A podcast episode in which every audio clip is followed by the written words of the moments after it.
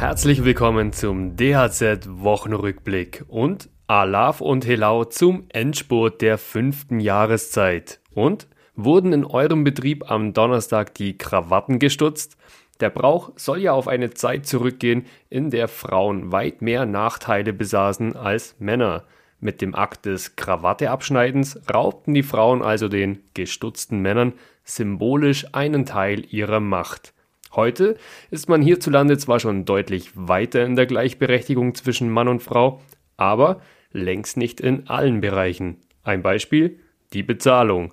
Das Bundesarbeitsgericht verhandelte in dieser Woche den Fall einer Arbeitnehmerin, die für ein und denselben Job 1000 Euro weniger verdiente als ihr männlicher Kollege. Über dieses richtungsweisende Grundsatzurteil sprechen wir gleich. Hier aber zunächst meine Themen der Woche im Schnellüberblick. Bundesarbeitsgericht stärkt Anspruch von Frauen auf gleiche Bezahlung. EU-Parlament beschließt aus für Verbrennermotoren und deutsche Handwerker helfen im Erdbebengebiet der Türkei. Mein Name ist Max und wir starten mit dem Urteil des Bundesarbeitsgerichts. Die Anwältinnen der Klägerin sprechen von einem Meilenstein. Am Donnerstag urteilte das Bundesarbeitsgericht zugunsten einer Arbeitnehmerin, die für denselben Job deutlich schlechter bezahlt wurde als ihr männlicher Arbeitskollege. Ihr Arbeitgeber begründete den Gehaltsunterschied von anfangs 1000 Euro und später immerhin noch rund 500 Euro damit, dass sie bei ihrer Einstellung schlechter verhandelt habe als ihr männlicher Kollege. Beiden sei zunächst das gleiche Gehaltsangebot gemacht worden.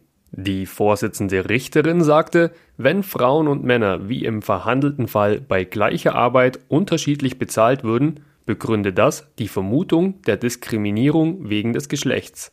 Diese Vermutung könnten Arbeitgeber nicht mit dem Argument widerlegen, der Mann habe besser verhandelt oder sei perspektivisch für einen Leitungsjob vorgesehen. Das Gericht sprach der Arbeitnehmerin Gehaltsnachzahlungen von 14.500 Euro und eine Entschädigung zu. Die Anwältinnen der Klägerin hoffen nun auf Rückenwind im Streit um mehr Lohngleichheit.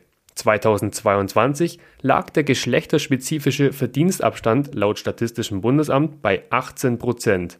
Gut vorstellbar, dass ähnlich gelagerte Fälle künftig häufiger vor dem Arbeitsgericht landen.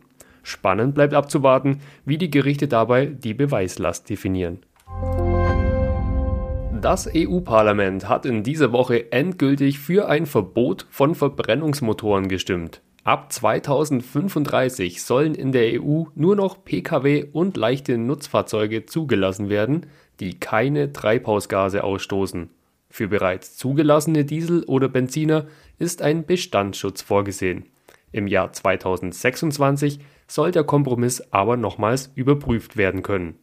Nach Plänen der Europäischen Kommission soll es außerdem strengere Vorgaben auch für schwere Nutzfahrzeuge geben.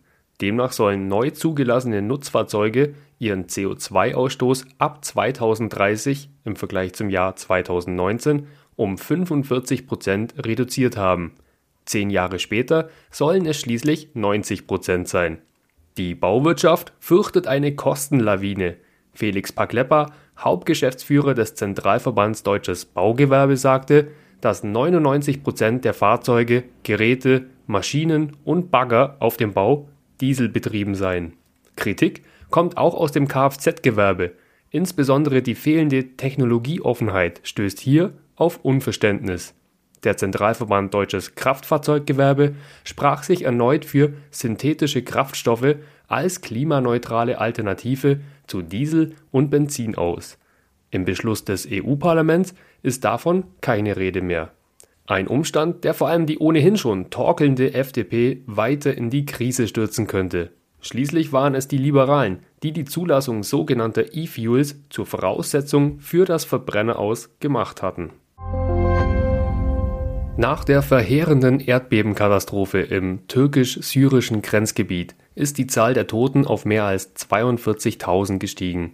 Deutsche Bestatter helfen nun im Erdbebengebiet der Türkei bei der Bergung der Opfer. Am vergangenen Wochenende ist ein 15-köpfiges Team in die Katastrophenregion aufgebrochen. Die ehrenamtlichen Helfer gehörten zum Deathcare Embalming Team Germany die humanitäre Hilfsorganisation bietet bei Unfällen und Katastrophen weltweit eine würdevolle und professionelle Versorgung verstorbener Menschen an. Dabei steht der respektvolle Umgang mit den trauernden Hinterbliebenen im Mittelpunkt. Nach der hohen Hilfsbereitschaft im Ahrtal und im Ukraine-Krieg stellt das deutsche Handwerk damit einmal mehr unter Beweis, dass auf sie in Krisensituationen Verlass ist. Für diese Solidarität Dank und Respekt auch von meiner Seite. Ich wünsche euch ein schönes Wochenende und verabschiede mich bis nächste Woche. Macht's es gut, euer Max.